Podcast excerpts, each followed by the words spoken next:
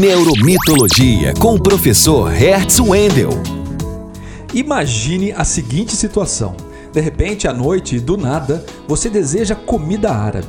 Abre o aplicativo e, dentre inúmeras opções, escolhe uma determinada empresa.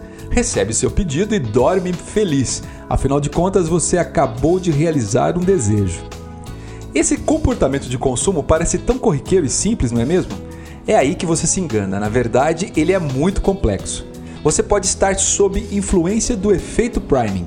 O priming é amplamente estudado pela neurociência do consumo e significa a pré-ativação do seu comportamento.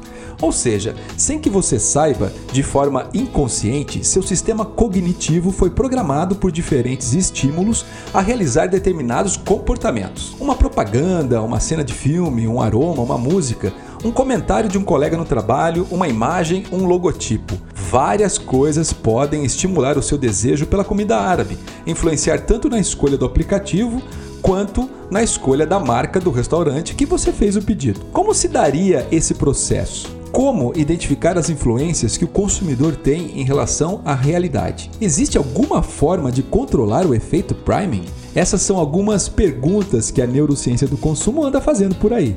Enquanto não temos uma resposta, nunca deixe de investir na publicidade da sua marca.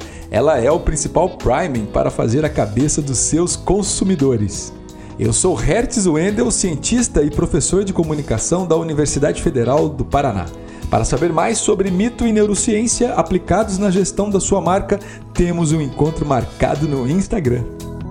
No Instagram, acesse Neuromitologia e saiba como o passado dos mitos e o futuro da neurociência ajudam a compreender o universo do consumo.